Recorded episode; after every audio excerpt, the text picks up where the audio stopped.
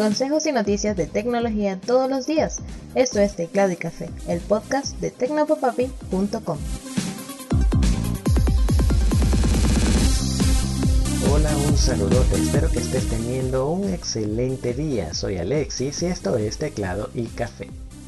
Ahora que Apple informó que permitirá a los propietarios en Estados Unidos de algunos de sus productos más modernos repararlos fuera de las tiendas oficiales de la marca, una encuesta de la firma CCS Insight reveló que solo uno de cada cinco propietarios repara sus teléfonos.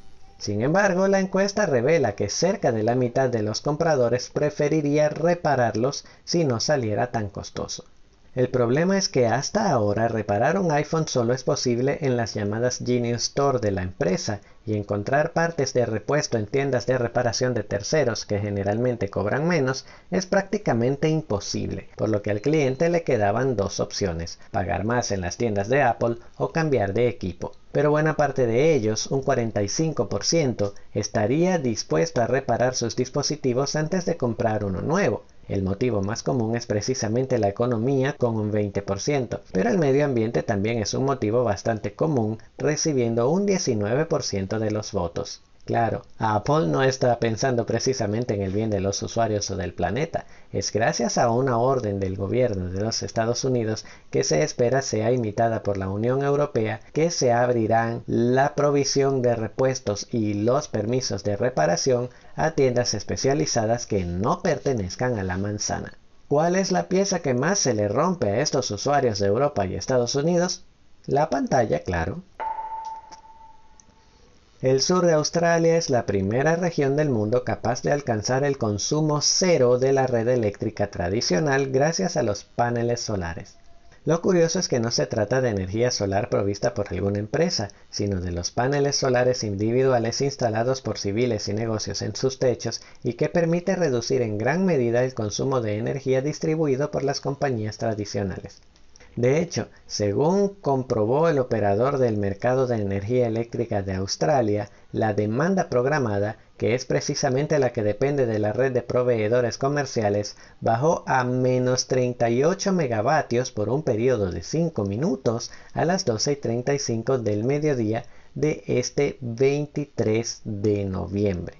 La razón pues el sabroso sol de mediodía generó suficiente electricidad para que cada negocio y hogar se alimentara solo de sus propios paneles durante ese lapso de tiempo. Esto es prometedor, por supuesto, pues las energías renovables no solo son más baratas para el ciudadano común, sino que ayudan a conservar el medio ambiente. Esto prueba que existen otros modos de disfrutar de energía eléctrica a menor costo y con menos impacto ambiental, el problema es que le convenga a las grandes empresas. Vamos a hablar de Windows. La firma de seguridad Talos Security descubrió una vulnerabilidad grave en todas las versiones de Windows, incluidos Windows Server 2022 y el recién lanzado Windows 11. De acuerdo con la firma, se trata de un viejo agujero de seguridad en el instalador de paquetes MSI que permitía a un usuario malintencionado sustituir los archivos de un instalador por su propio código para ganar acceso de administrador a la computadora atacada, pudiendo ver y eliminar archivos de usuario y de sistema. Microsoft lanzó una actualización a principios de noviembre tratando de corregir este fallo, pero aparentemente el parche lanzado no funcionó la empresa informó que está al tanto del problema, pero de momento no tienen lista una nueva solución. Los expertos en seguridad están preocupados de que alguien logre explotar la vulnerabilidad antes de que Microsoft libere un parche efectivo. Esperemos que eso no ocurra. Y hablamos de redes sociales. El jefe y responsable de Instagram, Adam Mosseri, aceptó a testificar ante un panel del Senado de los Estados Unidos para hablar sobre los peligros que enfrentan los niños y adolescentes al usar su plataforma. Su comparecencia forma parte de una serie de audiencias que el Subcomité de Protección al Consumidor del Senado celebrará durante la semana del 6 de diciembre. Él es el jefe de Instagram, dijo el senador Richard Blumenthal, quien encabeza el subcomité. Y toda la nación está preguntando a Instagram y otras plataformas por qué han creado tanto peligro al llevar a nuestros niños a contenido tóxico usando estos poderosísimos algoritmos, dijo el senador. Semanas antes, una ex empleada de Facebook, Frances Haugen, filtró a la prensa decenas de documentos que dejaban ver que Facebook sabía que su contenido es dañino para el público más joven pero no le daba mucha importancia al asunto. Y Facebook e Instagram no son las únicas. El algoritmo de TikTok también fue sujeto a una investigación que reveló que es capaz de llevar a sus usuarios a contenido peligroso y radical tras solo 40 minutos en la plataforma. Vistazo al pasado. Y vamos con el vistazo al pasado. El 25 de noviembre de 1992, la Corporación de Internet para Nombres y Números Asignados, conocida en inglés como ICANN, firmó un acuerdo con el Departamento de Comercio de Estados Unidos para comprometerse a administrar a nivel mundial los DNS que se asignan en Internet.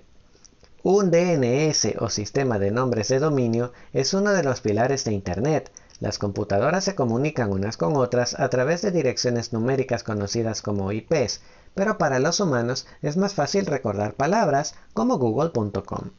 Un sistema de nombres de dominio permite enlazar estas palabras con las direcciones IPs de las páginas web, siendo ellos los encargados de traducirlas para que las computadoras sepan a qué dirección los humanos quieren ir. Con la firma del Tratado de ICANN, los nombres de dominio pasaban a un ente privado que velaría por incrementar la libre competencia y facilitar la participación internacional en la gestión. Tras el acuerdo, ICANN se comprometería a mantener la estabilidad y escalabilidad del sistema DNS a nivel mundial, así como estudiar la viabilidad de la incorporación de nuevos dominios al sistema y la creación de los mismos. Desde entonces se puede decir que ICANN ha hecho su trabajo. No solo están los dominios por todos lados, sino que ha crecido un montón. En la actualidad administra más de 180 millones de nombres de dominio y 4 millones de direcciones de red en 240 países del mundo. Y con esto terminamos el episodio. Muchas gracias por acompañarme. Recuerda que puedes encontrar más consejos y noticias sobre la tecnología que te rodea visitando www.tecnopapapi.com donde también encontrarás este podcast. De igual modo puedes recibir cada episodio en tu teléfono suscribiéndote a través de Google Podcast, Apple Podcast, Pocket Cast, Spotify, Anchor e Evox. Por último, no olvides que puedes enviarme tus comentarios, dudas, preguntas o sugerencias a través de arroba tecnopapapi en Twitter, Facebook e Instagram. Un abrazote y hasta mañana.